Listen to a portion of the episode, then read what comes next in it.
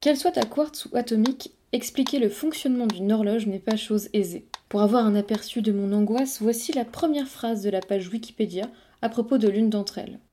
Une horloge atomique est une horloge qui utilise la pérennité et l'immuabilité de la fréquence du rayonnement électromagnétique émis par un électron lors du passage d'un niveau d'énergie à un autre pour assurer l'exactitude et la stabilité du signal oscillant qu'elle produit. Un jour, je m'attarderai sur le sujet, je le décortiquerai et éventuellement je le comprendrai. Mais en attendant, je préfère me rassurer avec des concepts plus simples ou plus visuels. Les horloges solaires, par exemple. L'ombre d'une tige bouge en fonction de la position du soleil sur un cadran numéroté. C'est d'une élégante simplicité mais d'une utilisation limitée. En effet, les cadrans solaires ne fonctionnent ni la nuit, ni par temps pourri. Et puis, je ne vois pas trop comment passer en heure d'été avec un cadran solaire. Il existe une autre horloge, dotée d'un mécanisme qui frôle la poésie.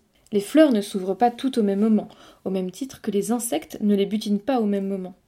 Si vous connaissez bien une plante, vous pouvez donc déduire l'heure lorsque vous voyez sa fleur s'épanouir. Au XVIIIe siècle, le naturaliste Carl von Linné se sert de ce concept pour inventer l'horloge florale.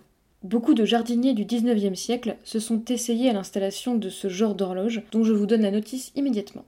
La première étape pour réaliser votre horloge florale est d'observer et de consigner scrupuleusement les horaires d'ouverture de chaque fleur que vous croisez. La deuxième étape consiste à dessiner sur une feuille de brouillon un cercle séparé en douze parties égales, comme le cadran d'une montre. Dans chaque partie, vous notez le nom de deux plantes. Une qui commence à s'ouvrir à l'heure de la journée correspondant à votre portion de cadran, et une qui s'ouvre à cette même heure, la nuit. Par exemple, la renoncule s'ouvre à 5 heures du matin alors que la belle de nuit s'ouvre à 17 heures. Ces deux plantes seront sur la même portion de l'horloge. Maintenant que vous avez trouvé des fleurs qui s'ouvrent à 24 créneaux différents, il est temps de vous salir les mains. Il s'agit de répartir vos parterres de fleurs sur un espace assez conséquent pour qu'ils soient facilement différenciables. Si vous êtes un jardinier chevronné, vous pouvez donner à chaque mode de plante la forme du chiffre qu'elle représente. Est-ce que cette horloge remplace efficacement un cadran solaire? Euh, Certainement pas. J'espère ne pas briser vos rêves, mais je préfère être sincère.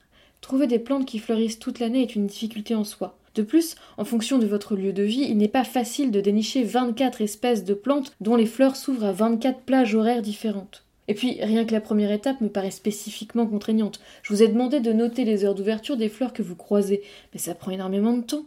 Vous n'avez pas autre chose à faire, compter le nombre de pattes que possède un mille pattes, par exemple, ou même sauver le monde si vous préférez. Enfin, vous faites ce que vous voulez de votre temps, mais pour regarder chaque fleur que vous croisez pendant 24 heures, il vous faudra boire des litres de café.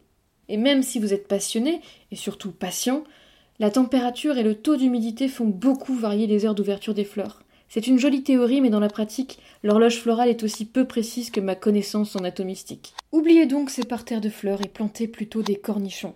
Déjà parce que j'adore ça, et aussi parce que je n'ai pas de jardin.